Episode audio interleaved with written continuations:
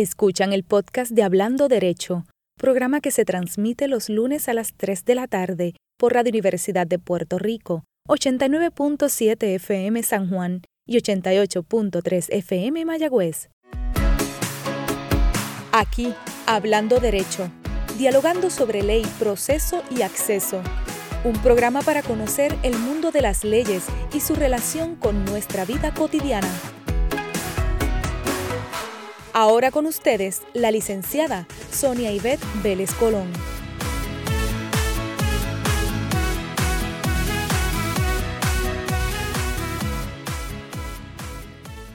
Amigos y amigas, ya me acompañan en la tarde de hoy dos excepcionales jóvenes estudiantes de la Facultad de Derecho de la Universidad de Puerto Rico y miembros de su revista jurídica. Al inicio del semestre convocamos a la revista para que nos hable de su agenda y de eso trata esta parte de nuestra conversación. Como es nuestra costumbre, vamos a conocer nuestros invitados y desde ya le damos la bienvenida Hablando Derecho. Saludo efusivamente al señor José Rivera Aparicio y a Carlín Méndez Benítez. Bienvenidos a Hablando Derecho, jóvenes. Saludos. Saludos, muchas gracias por invitarnos.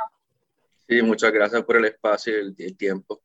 Yo estoy encantada de tenerlos y no puedo perder la oportunidad para que me cuenten a mí y por supuesto a todos los que siguen nuestro programa, particularmente a esos abogados ya graduados hace mucho tiempo, ¿Cómo es estudiar derecho en estos momentos? ¿Cómo es esa experiencia?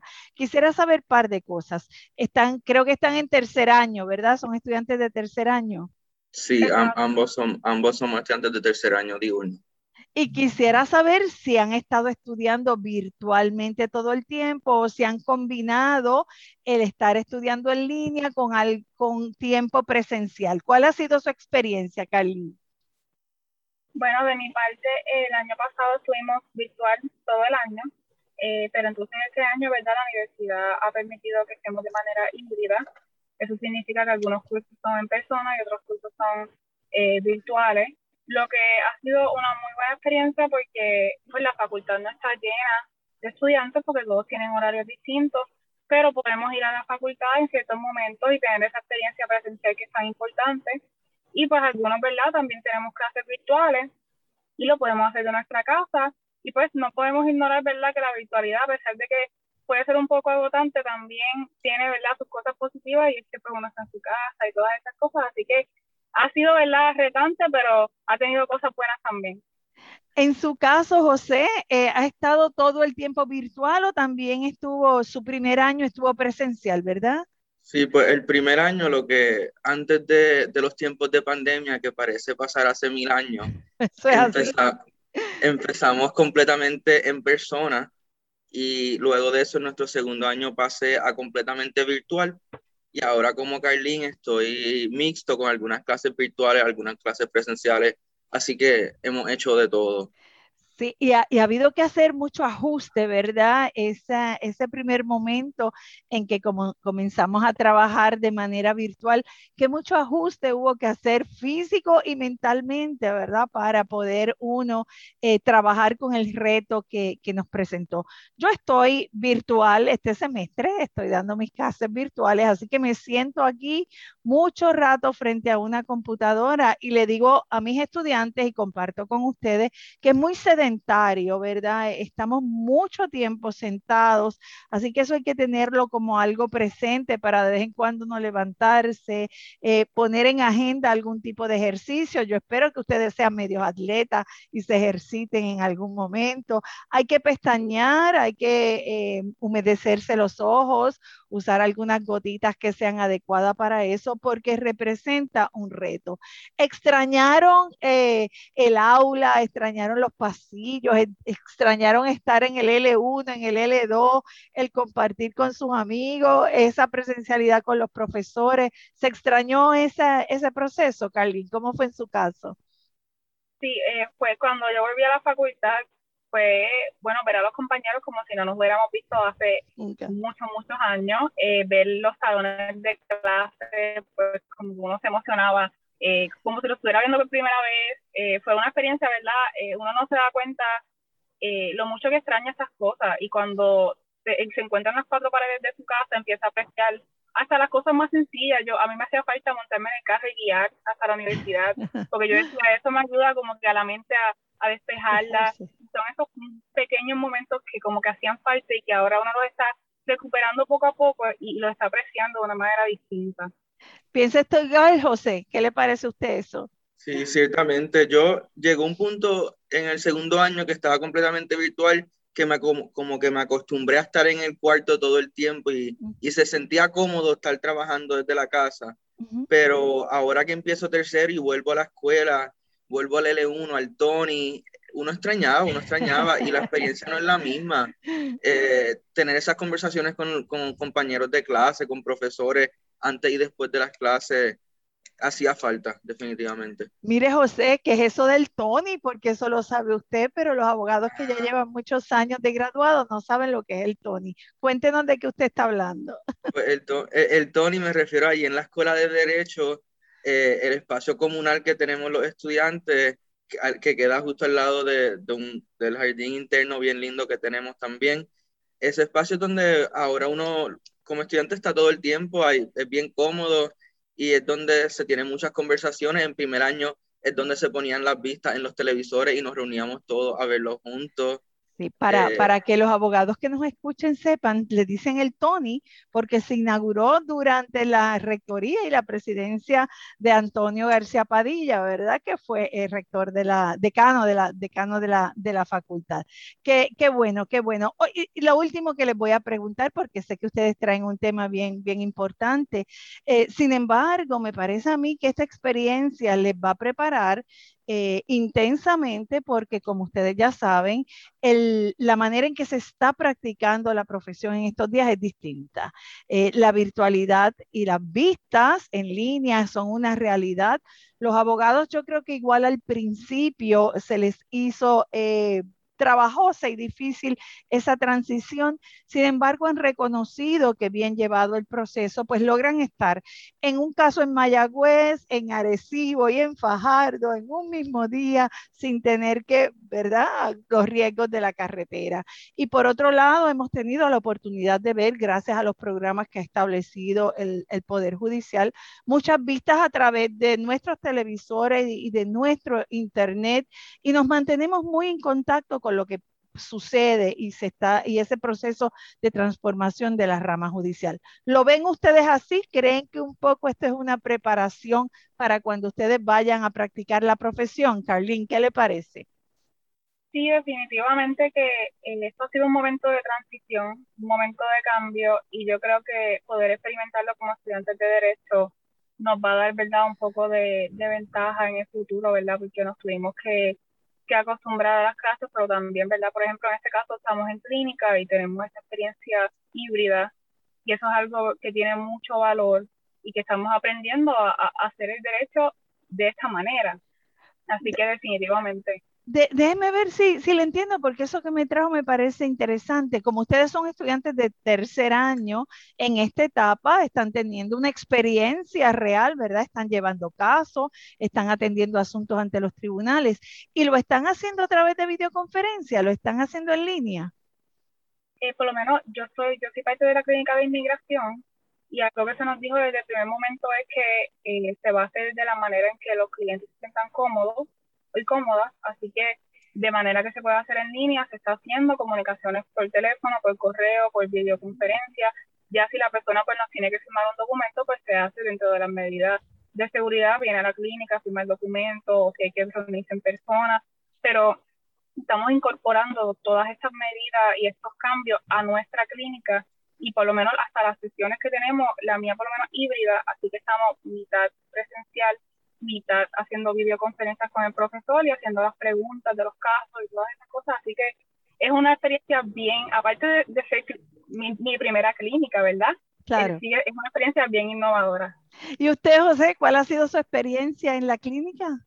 Pues yo estoy en la clínica de penal y pues la clínica de penal trabaja algunas cosas en persona, por ejemplo, regla 6 todavía se está viendo en persona y pues eso se va a ir y se ve en persona pero hay otras cosas que se hacen, entrevistas, deposiciones se están haciendo eh, por videoconferencia Y yo ciertamente creo que es muy bueno que estemos practicando eso porque en la conversación del país se habla mucho de volver a la normalidad y yo creo que hay que aceptar que vamos a volver a una normalidad nueva, una normalidad donde muchos de los cambios que han ocurrido, mucho del movimiento que, se ha, que ha ocurrido a moverse a un mundo más cibernético, se va a quedar y esa, esa va a ser nuestra nueva norma. Pues efectivamente esa era la pregunta con la que quería cerrar este, este espacio introductorio, pero ustedes lo han dicho. Yo creo que esta va a ser la nueva normalidad, ¿verdad? Continuarán con las ventajas que va a tener este proceso en línea, como ya estábamos hablando, y con el desarrollo que va a venir. Yo creo que yo tengo muchísimos libros ahí de las cortes del futuro, así que van a ser cortes en línea y creo que vamos a ir eh, preparándonos, vamos dirigidos hacia eso. Permítanme hacer un paréntesis para saludar a la decana, a la decana Vivian Neptune, que sé que ha tenido retos extraordinarios bueno, yo creo que hace tres, cuatro años que lo que nos enfrentamos es a retos constantes y ella siempre con esa disposición, esa manera tan positiva de enfrentarse a lo que parece adverso, logra grandes cambios en la escuela. Así que saludamos a la decana eh, y nada, le deseamos éxito siempre en todas sus encomiendas. Bueno, Carlín y José son miembros de la revista jurídica de la escuela. Ya el pasado año yo había tenido un programa aquí completito sobre la revista, como les había dicho, pero me gustaría saber eh, qué tiene la revista para este año. ¿Qué piensan ustedes que dentro de estos retos que se están enfrentando va a traer la revista jurídica a la profesión legal y a la escuela de derecho? Son ustedes, ambos son directores de, son miembros de la Junta y son directores de la revista, ¿correcto? Es correcto. Pues mire, eh, para, para, comenzar queremos introducir, eh, la, para los que no conocen a la revista jurídica de la Universidad de Puerto Rico, eh, somos una organización dirigida por estudiantes de la Escuela de Derecho. Ahora mismo nuestro cuerpo editorial está compuesto de 64 estudiantes. La revista eh, se fundó en el año 1931. Su primer publicación fue en el año 1932. Por tanto, es la publicación jurídica eh, que hay más longeva de Puerto Rico. Y nosotros pues, venimos con iniciativas eh, nuevas este año. Vamos a crear nuevo contenido para nuestros podcasts nuestro podcast se llama En Sesión y vamos a traer información sobre los temas relevantes del momento, así como vamos a hacer conversatorios también. Nuestra línea editorial este año se llama eh,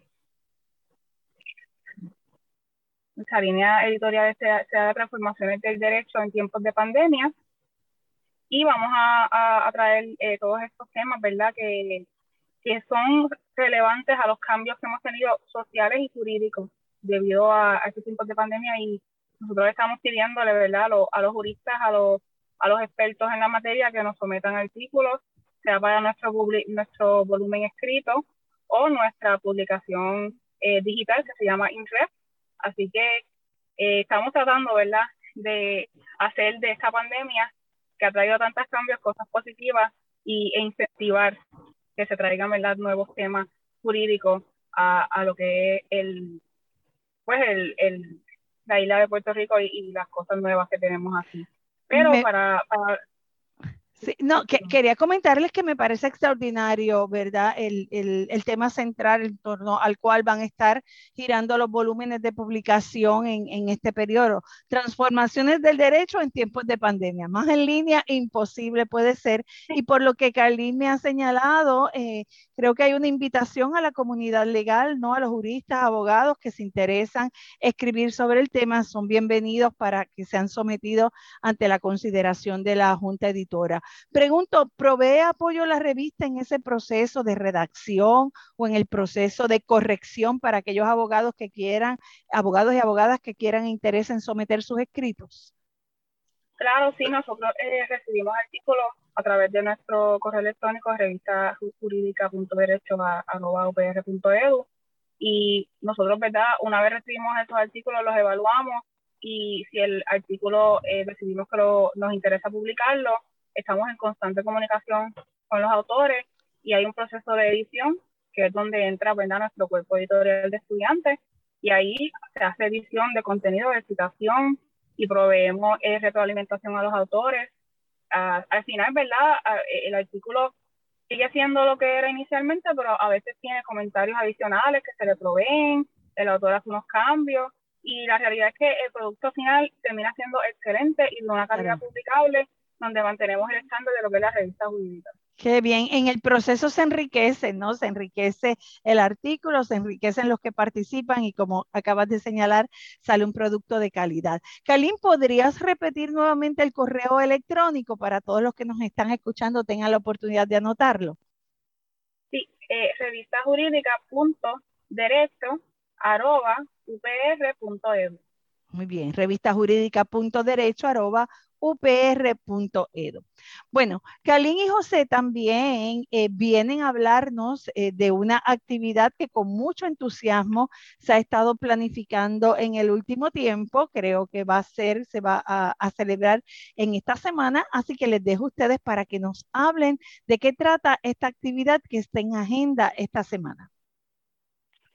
Sí, el miércoles 22 de septiembre a las 6 de la tarde estaremos haciendo nuestro conversatorio titulado Zonas Costeras de Puerto Rico, Perspectivas Ambientales, Sociales y Jurídicas. Eh, va a ser transmitido por nuestra página de Facebook y este conversatorio ¿verdad? va a estar enfocado en asuntos de relevancia en cuanto a lo que es la zona marítimo terrestre, el marco estatutario actual y el manejo de los bienes de dominio público. Algunos de los temas que vamos a estar tocando es la erosión de las costas y sus efectos, la vulnerabilidad de las comunidades que viven en estas áreas, la pobre protección que se ha hecho de estas, de estas costas, la franja de costa de Puerto Rico que ha sufrido un cambio dramático por lo que es el, eh, la crisis climática, el efecto de la erosión que ha dejado a sectores costeros inhabitables y ha dejado playas Sin, sin poder ser disfrutadas por bañistas, cómo el mar ha socavado y ha destruido las estructuras que resultan ser lugares turísticos, hospedajes, restaurantes, pero también viviendas, donde hay grandes comunidades en Puerto Rico. Eh, hablar sobre los efectos que hubo en esta área luego del huracán María y los terremotos, cómo esto empeoró, eh, sobre la solicitud y concesión de permisos de construcción, cómo esto ha contribuido, cuál ha sido la respuesta del Estado ante los grupos activistas y la necesidad de los ciudadanos, y sobre todo, ¿verdad?, enfatizar que nosotros se nos olvida que la naturaleza no nos necesita a nosotros, pero nosotros sí necesitamos la naturaleza. Y eso, ¿verdad?, es algo bien importante y este año queremos venir con estos temas de relevancia e importancia en la revista. Ahora lo voy a dejar con mi compañero que le va a hablar sobre los recursos que tenemos para este conversatorio.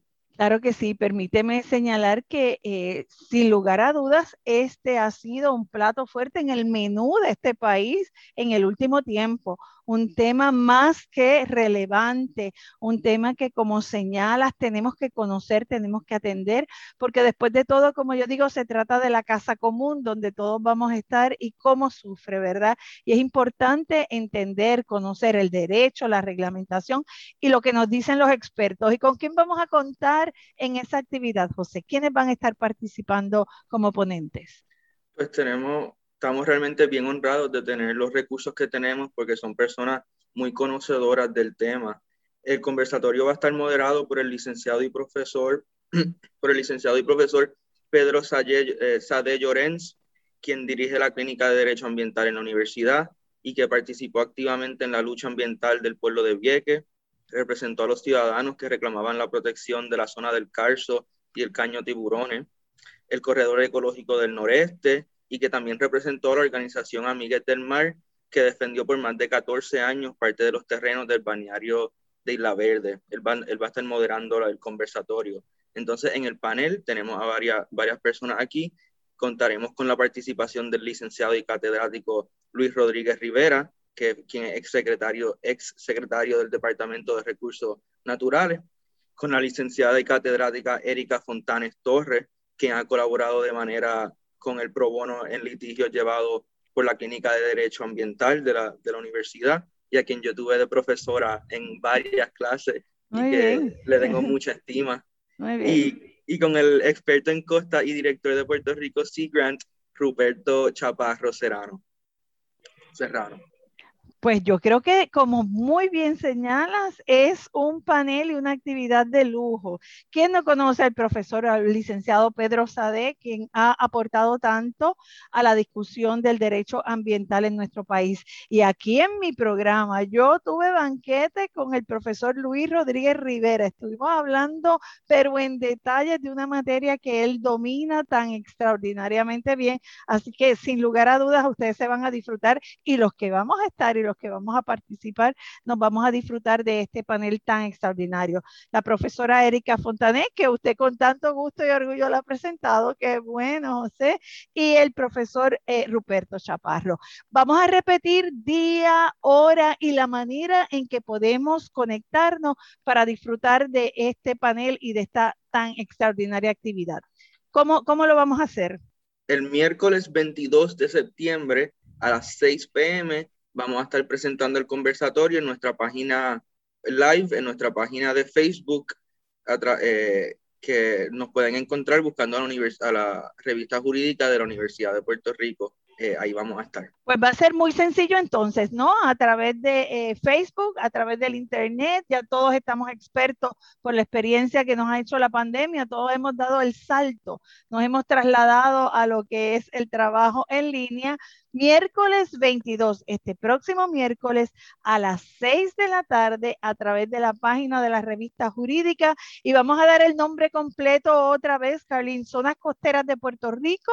Discúlpeme, Zonas Costeras de Puerto Rico, perspectivas ambientales, sociales y jurídicas. Bueno, pues nada, invitamos a toda la comunidad legal, a todos los abogados y abogadas que se conecten y a ustedes jóvenes el éxito del mundo, de verdad, respaldamos sus iniciativas y estamos seguros que con el empeño, el esfuerzo y el trabajo de excelencia que realizan, este va a ser un año exitoso para la revista jurídica como suele ser siempre. Así que mi deseo de éxito también en esta actividad y ya espero volverlos a tener aquí en Hablando Derecho. Gracias, gracias por estar aquí. Gracias, gracias profesora. Amigos y amigas, a ustedes les digo que no se retiren. Ya en breve vamos a regresar con otra interesante conversación aquí en Hablando Derecho. Ya nos vemos. Gracias.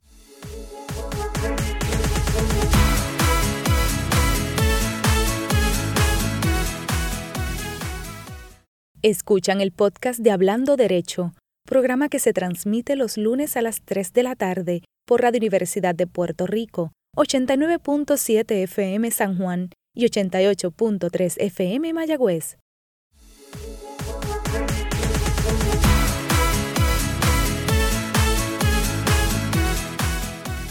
Ya de regreso, amigos y amigas, hablando derecho, me encuentro en la tarde de hoy con un amigo de la casa. Me acompaña el licenciado José Frontera Genjo, con quien hace rato tenía muchos deseos de dialogar. Qué bueno, licenciado, tenerlo aquí nuevamente con nosotros. Bienvenido a Hablando Derecho. Gracias, ya iba extrañando estas conversaciones. Pues le aseguro que esta tarde la vamos a disfrutar muchísimo. Bueno, como eh, creo que le había adelantado, le voy a hacer un entrampamiento, un entrampamiento. Eh, sé que nos habíamos convocado para dialogar de una muy importante actividad sobre la que estaremos eh, compartiendo detalles, pero en el país han pasado demasiadas cosas que tenemos que comentar.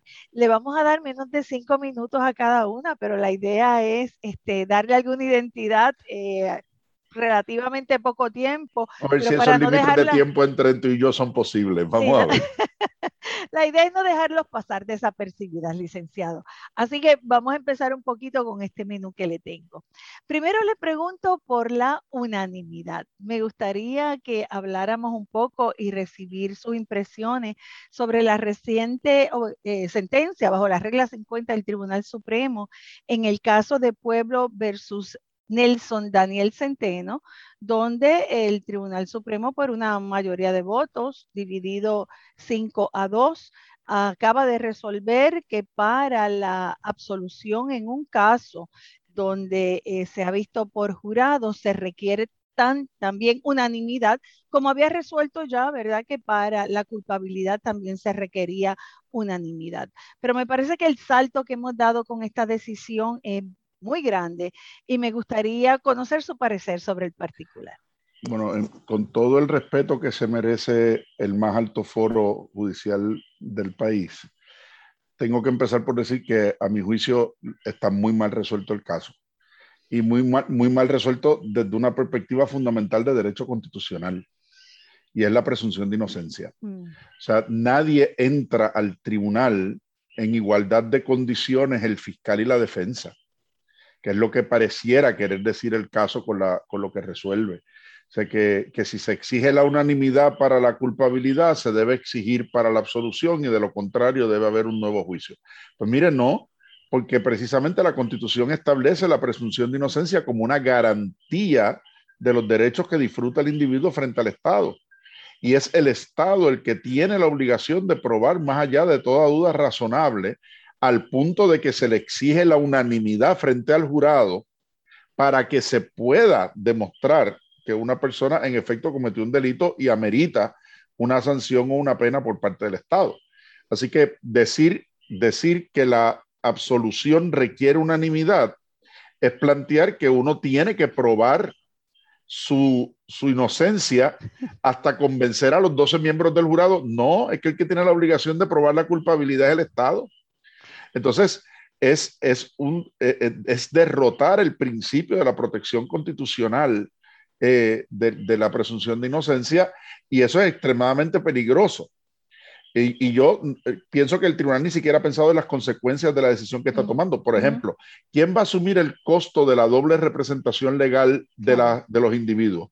¿Cuántos fiscales tiene el Estado para poder llevar los casos a procesamiento dos veces? ¿Cuál es la disponibilidad de los jueces y de los calendarios de las salas de los tribunales de primera instancia para que todos los juicios se tengan que ver por, por segunda vez? Ah, o sea, y no, no, pensemos, más allá del argumento constitucional, ¿verdad? El, el, el, argumento práctico, práctico, el argumento práctico, o sea, eh, cuando, uno tiene una, cuando uno tiene una decisión que, que, no, no se ajusta ni a la economía jurídica ni a la economía procesal, es un mal indicio de, de criterios de, de, adjudicación. Sí, yo, yo, si me permite, yo le añado a eso, porque lo he comentado en, en otro foro y ya desde la perspectiva eh, eh, administrativa, ¿verdad? El, el costo para el Estado, ¿verdad? Con respecto a procesar y llevar a cabo un juicio por jurado, incluso en aquellas ocasiones en que se tengan que secuestrar los jurados y todo lo que conlleva eh, ese, ese litigio, eh, que también me parece que lo podemos añadir e incluir en esa relación que usted ha hecho. O sea que eh, a mí me parece que a, a todas luces, y sobre todo cuando la interpretación del tribunal la sostiene en un criterio federal, de, de, la interpretación del caso de Luisiana que exige la, la unanimidad, eh, el caso es revisable por el Tribunal Supremo de los Estados Unidos oportunamente planteado, ¿verdad? Que, ah. permítame interrumpirlo, qué interesante, porque es de las pocas ocasiones que quizás podamos discutir de, esa, eh, de ese derecho que hay, ¿verdad? O de, de, de, esa, de esa posibilidad que hay de que desde nuestro Tribunal Supremo se pueda ir al Tribunal Supremo de los Estados Unidos para revisar una, una determinación. a veces nos planteamos y nos preguntamos con mucha regularidad en qué circunstancias se pueden dar y usted me parece que acaba de señalar que esta puede ser una de ellas. Sí, precisamente e, era el tema de mi clase de jurisdicción federal la semana pasada y mañana lo, lo continuamos, pero eh, una circunstancia similar a la que se dio cuando Sánchez Valle, ¿verdad? Correcto. los, los tribunales estatales tienen jurisdicción concurrente con los tribunales federales para resolver asuntos de cuestiones de derecho federal, lo que se llama Federal Question Jurisdiction. en, un, en, un, caso, un, un, caso puede combinar cuestiones jurídicas de derecho estatal y derecho federal. Cuando la opinión del tribunal estatal se sustenta en un fundamento de derecho federal, particularmente constitucional, o en una ley estatal que es dependiente de una norma federal, esa porción del caso es revisable por el Tribunal Supremo de los Estados Unidos por tratarse de un asunto de derecho federal. Si la solución del caso hubiera sido basada única y exclusivamente en nuestra constitución o en un planteamiento única y exclusivamente procesal de nuestra jurisdicción, el asunto no sería revisable. Pero las referencias a que esto es una exigencia de la enmienda sexta, según interpretada por el Tribunal Supremo de los Estados Unidos en el caso de Luisiana, genera, genera como fundamento a la decisión un asunto estrictamente de derecho federal y por lo tanto revisable por el Tribunal Supremo de los Estados Unidos. Así que no me sorprendería de que oportunamente, eh, en este caso o en un caso futuro donde la fiscalía pretenda radicar nuevamente contra alguien que ha sido, que, ha sido ya absuelto, porque no hubo unanimidad, alguien plantea ante el Tribunal Federal double jeopardy, doble posición. Correcto. Y entonces hay una doble violación del derecho federal, que es la, otra cuestión que yo no sé cómo los jueces del Supremo se les ha escapado, ¿verdad? Así que, eh, ¿verdad? Vamos a, suponer que eh, es un lapsus eh, justificable. Entonces, yo, creo, yo creo que ya esta discusión ha sido eh, una ganancia increíble, este, el, el que podamos eh, enmarcar la misma en este derecho que, que, puede existir de recurrir de nuestro tribunal al Tribunal Supremo de los Estados Unidos, porque siempre lo que hemos dicho es que nuestro tribunal es el máximo intérprete de la Constitución, es nuestro Claro, de la nuestra, pero no de la de allá. y, y, ahí es donde entramos en eso déjeme, déjeme tomar algo que me pareció interesantísimo que lo trajo de esta manera. Eh, usted entiende que esta decisión básicamente lo que señala es que entramos en igualdad de condiciones a un proceso. Eso no es un poco la simetría de la que habla el juez Colto para poder sostener su decisión en este caso. No, pero esa, esa simetría es cierta, esa asimetría es cierta en, el, en, en los procedimientos civiles donde las partes, el criterio de prueba es el de la preponderancia de la evidencia, ¿verdad? ¿Cuál de las partes puede presentar una prueba más robusta que la otra? Sin embargo, el criterio de prueba del procedimiento penal es por diseño constitucional un proceso cargado contra el fiscal. Contra el Estado. Entonces, es contra el Estado que tiene que probar más allá de duda razonable la culpabilidad. Entonces, no probada más allá de duda razonable la culpabilidad, la consecuencia automática. No es que yo tengo que probar la, inocencia, es la presunción de inocencia que la Constitución reconoce. Entonces, no es un proceso simétrico, es, por diseño un proceso con un, con un balance de intereses en favor del ciudadano, porque de lo, de lo contrario, ¿qué sentido tiene la doble exposición? ¿Qué sentido tiene la presunción de inocencia? ¿Qué sentido tiene la fianza como una garantía de protección al ciudadano que no ha sido convicto todavía de que esté en la cárcel? O sea, el diseño del procedimiento penal es un diseño asimétrico en protección del individuo frente al Estado. Y todo eso, el, juez Kolhoff lo ha, echado por tierra eh, ¿verdad? Yo comparto en eso la, la opinión de, de, uno de los profesores de la, de la Escuela de Derecho eh, nuestra en la Católica, que hablaba de, de, la seria preocupación de cuando el garante de los derechos constitucionales se vuelve en el detractor de los mismos y, y, y echa por, por, el piso los fundamentos de, nuestra, de la separación de poderes y de la protección del individuo frente al Estado. Muy, muy fuerte. Además, la simetría es una palabra que la usa el juez, no está en la Constitución, ¿verdad? Fue un mecanismo de interpretar, ni, ni la utilizaron en el diario de sesiones, fue un, mecanismo para interpretarlo. Eh, voy a hacer alusión al, profesor Luis Zambrana González, quien fue quien ha hecho ese señalamiento tan contundente que usted trae, que eh, definitivamente comparto. Bueno, pues ahí vamos a poner este primer asunto que quería discutirlo y le digo, ya tuve una ganancia extraordinaria en la manera de acercarnos a discutir esta controversia. Lo otro que se ha estado discutiendo de manera intensa en el país es el caso relacionado con la Federación de Voleibol y la situación que se dio entre los equipos de San Juan y el equipo de Caguas. Yo se lo quiero plantear desde esta perspectiva porque es algo que en otras instancias hemos discutido y a mí me parece que no conozco a nadie que tenga tan claro el concepto y me gustaría eh, dialogarlo con usted. A mí me parece, licenciado, que la situación que demostró este caso es que hay un desconocimiento en la manera en que nos acercamos a tratar las diferencias. Aquí me parece que hay unas diferencias evidentes porque estamos ante un deporte femenino, un equipo femenino con una reglamentación que debe atender básicamente esta situación. Planteaba yo hace unos días que era importante darle una mirada de mujer un poco, ¿verdad? Que, esa mirada de mujer estuviese incorporada a esta situación del de el equipo de, de la Federación de Voleibol Femenino y de hecho con, mucha humildad, eh, sé que fue acogido en la sentencia que dictara el juez Anthony Cuevas en este caso, donde se declaró sin jurisdicción para entrar a evaluar el planteamiento. Pero volviendo a lo que le quiero señalar, ¿qué le parece a usted el elemento, el elemento de la equidad en este tipo de casos. ¿Cómo podemos mirar estas situaciones donde hay unas diferencias que son palpables, que saltan a la vista y que no pasen desapercibidos para hacer reglamentos, derechos, leyes que sean realmente justas? Mira, enlazando con el tema anterior, mira si la simetría no es un principio constitucional ni es un principio general del derecho, que lo que sí es principio es la equidad. Y la equidad, precisamente, parte de la idea de que no se puede imponer la igualdad de condiciones en circunstancias que no lo son. Mm. Aparte del, del, reconocimiento necesario de las diferencias. Ah, y eso yo se lo, se lo ilustro a mis estudiantes de la, siguiente, de la siguiente manera. No hay duda que un hombre y una mujer que realizan el mismo trabajo deben ganarse el mismo salario en igualdad de condiciones. Eso no hay duda. Como tampoco hay duda, a mi juicio, que la licencia de paternidad y maternidad debiera ser igualitaria. Porque no, no, solamente la mujer la que se tiene que acostumbrar a tener un hijo, también el papá y tiene la obligación de ayudar a la mamá en la crianza de ese hijo. Papá tener que regresarse a trabajar y que mamá se pueda quedar con el hijo, es decirle, mamá, te toca encargarte a ti, papá lo que tiene que hacer es alejarse e irse al trabajo.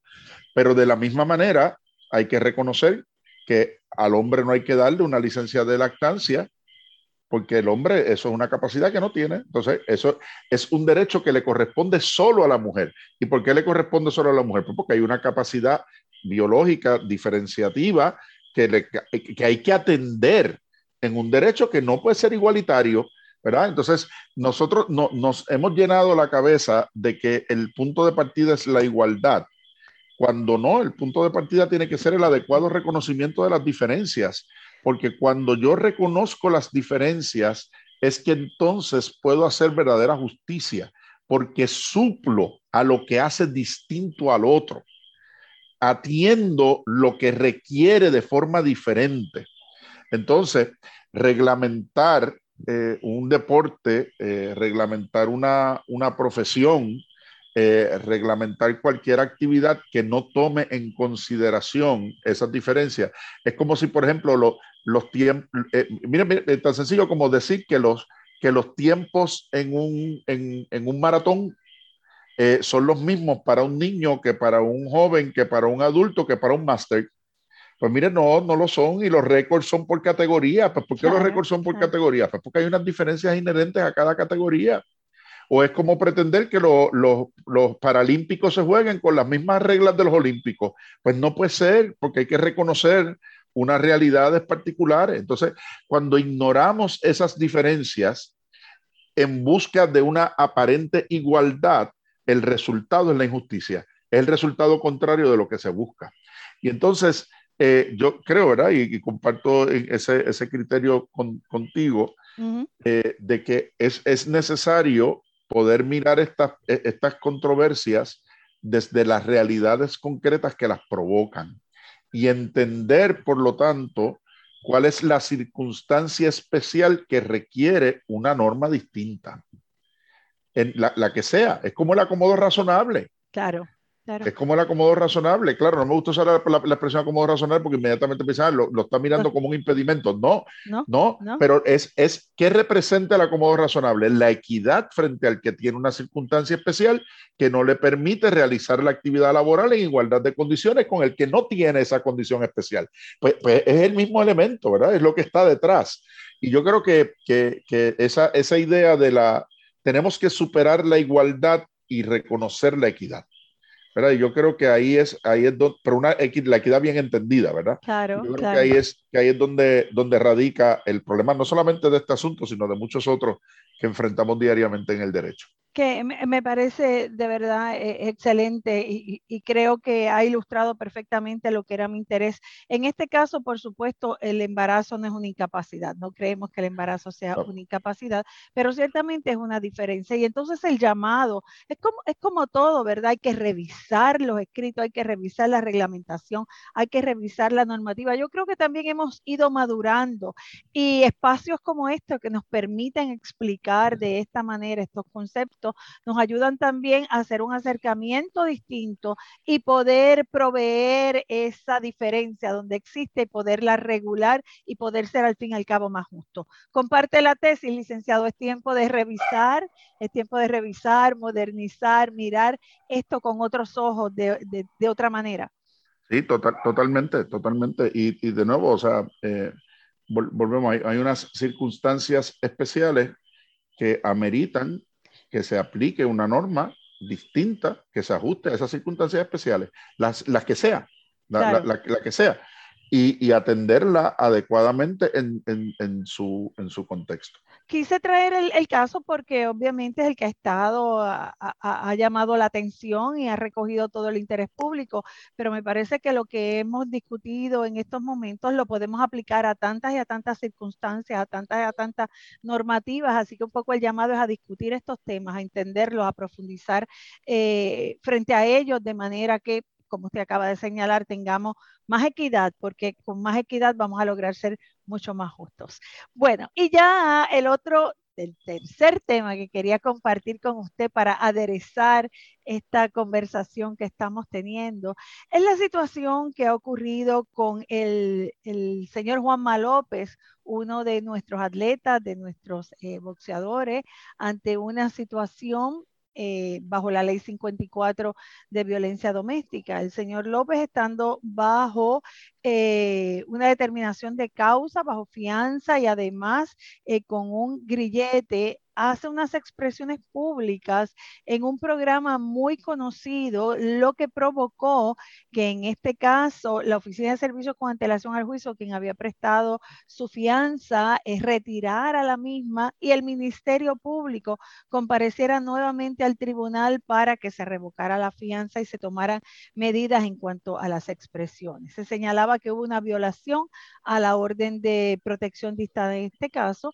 y que el señor eh, Juan Manuel López utilizó el medio, los medios televisivos, un medio muy conocido en este país, muy reconocido también, para eh, hacer unas expresiones y llegar de alguna manera a la parte víctima, donde en este caso se le había impedido que lo hiciera.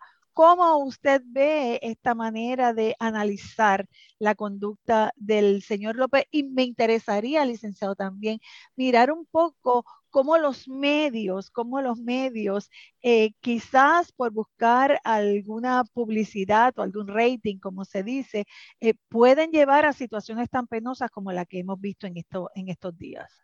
Yo, creo que aquí hay que hacer varias, varias distinciones. Uno, la, primera, la, fianza no es un privilegio, la fianza es un derecho. Como un derecho que eh, eh, garantiza la comparecencia del acusado a su día en, juicio y que pueda permanecer libre de una sanción eh, restrictiva de, de, valga la redundancia, de su libertad porque todavía no ha sido declarado culpable de ningún delito, ¿verdad? Volviendo a lo que hablábamos ahorita. Y es, un, un, colorario de la presunción de, inocencia, un resultado de la presunción de inocencia. Ahora, eso no quiere decir que el juez, mm, además de las condiciones particulares económicas de la fianza, no pueda emitir otras medidas restrictivas a la conducta de la persona en espera de juicio particularmente tratándose de una situación como en este caso, donde hay una orden de protección. yo, yo, creo que siempre vale la pena recordar que la ley 54 no es una ley penal, la ley 54 es una ley civil y que la orden de protección es una orden civil. Ahora, cuando en el, esa orden se emite en el marco de una conducta que es al mismo tiempo criminal, como una agresión que constituya delito, el fiscal puede, junto a la solicitud de la orden civil que hace la víctima, radicar cargos por los eventos que constituyen delito por sí mismo, que fue lo que pasó en este caso. Por eso es que junto a la ley 54 hay una fianza, ¿verdad? Entonces, en esas circunstancias hay que mirar los, las dos cosas conjuntamente. Y la, y la, la pregunta aquí, que yo creo que es fundamental, eh, yo no tengo duda de que hay una violación de la ley 54, de la orden. Y si lo que corresponde entonces es que haya una sanción por violar la orden, ¿verdad? Eh, en los términos que la ley 54 provee. versus que eso constituya una violación de los términos de la fianza si no había el alejamiento como mm, parte de los términos de la fianza misma. Entonces, la, la, pregunta es si aquí, lo, si aquí realmente, y no lo sé porque no he visto el expediente del caso, claro, claro. pero si aquí realmente lo que tenemos es una violación de la ley 54 a la cual entonces el juez le ha impuesto sanciones por violar la ley 54, o la fianza incluía elementos de alejamiento o hacía formar parte de las condiciones de la fianza la orden de protección bajo la ley 54 y por lo tanto se revoca la fianza por haber incumplido con los términos de la fianza. Y me preocuparía que el Ministerio Fiscal o el tribunal esté mezclando o, se estén tratando indistintamente ambas cosas, ¿verdad? Porque, porque de nuevo son procesos, son procesos, aunque paralelos, independientes. Ahora yo creo que lo que se ha estado, o por lo menos he advertido de lo que, de lo que he visto y he leído, es que como hubo una, se, entiende que hay una violación a la orden de protección, ¿verdad? Se convierte en una acción delictiva, es uno de los delitos contemplados bajo la ley 54. Eh, es un poco lo que me parece. Pero la pregunta, pero entonces la, la pregunta es si, ¿cuál es el efecto de eso sobre la fianza del otro delito? Que había sido imputado y bajo el cual estaba en fianza, ¿verdad? O sea, yo creo que ahí es donde, donde, donde habría que todavía precisar un poquito más, un poquito más. Ahora, eso, independientemente de lo que acabo de decir, independientemente de lo que acabo de decir, no hay duda de que la, la orden se violentó, ¿verdad? Y porque una cosa es tú expresar la situación en la que estás de forma, un reportaje periodístico, y otra cosa es aprovechar el medio para enviar un mensaje a la y, exponer, y exponer a la víctima a un proceso de revictimización público, pública, que, fue lo que, que, fue lo que ocurrió lamentablemente, ¿verdad? Y una, una pena que en un espacio como ese, tratándose de las personas de las que se trata, ¿verdad? Ese, ese hubiera sido el resultado final, ¿verdad? Y, y, y no hay duda de que eh, obviamente el abogado de defensa inmediatamente dijo, si yo hubiera hecho esto, yo, manos afuera, ¿verdad? O sea, aquí jamás, jamás yo hubiera, le hubiera dicho a mi cliente, vaya y haga esto, porque obviamente le puede costar el título al, al, abogado si así se lo hubiera sugerido o lo hubiera autorizado como parte de, de la defensa. Pero también hay un elemento, también hay un elemento de cómo hemos mediatizado ciertos delitos y a ciertas personas lo cual después va a traer problemas cuando haya que buscar un jurado. Claro, claro. Imparcial, objetivo imparcial para dirimir la controversia, ¿no? Entonces, tú estás tratando de voltear la atención pública hacia a tu favor en un asunto donde llevas todas las de perder y el resultado final ha sido ese. ¿verdad? Entonces, yo creo que esto va de nuevo contra la mediatización de ciertos asuntos que, mire, eh, son del ámbito privado y, deben mantenerse en el ámbito privado, aunque sean personalidades públicas las que estén involucradas, por el bien de ellos mismos y por el bien de la otra parte y por el bien de los involucrados, ¿verdad? Y que no, no, eh, no, no se presten a este tipo de, de, circunstancias. Yo creo que va a plantear, ¿verdad? Un asunto interesante con respecto a los medios. Debe haber una reflexión en este, en este caso. Eh, ¿Cuál es la consecuencia de uno abrir los medios, como señalaba, ¿verdad? En lugar de ayudarlo, lo que hemos hecho en estos momentos es traer eh, una situación mucho más compleja al, al asunto y al macro del caso. Bueno, licenciado, como ves, podemos estar hablando de todos los asuntos interesantes que pasan en el país. Yo le agradezco el que haya eh, revalidado tan increíblemente a este entrampamiento que yo le acabo de hacer, pero no tenía la menor duda que iba a disfrutar mucho de su análisis y compartir con usted tres asuntos que han estado siendo tan discutidos en nuestro país. Sin embargo, la convocatoria era para otra cosa y no quiero retirarme sin que hablemos de una invitación que venimos a hacer, tanto usted como yo, a todo el país en un evento extraordinario que va a estar celebrando la Pontificia Universidad Católica de Puerto Rico. Una tercera certificación. Así que deje usted que nos explique y que nos invite a este evento.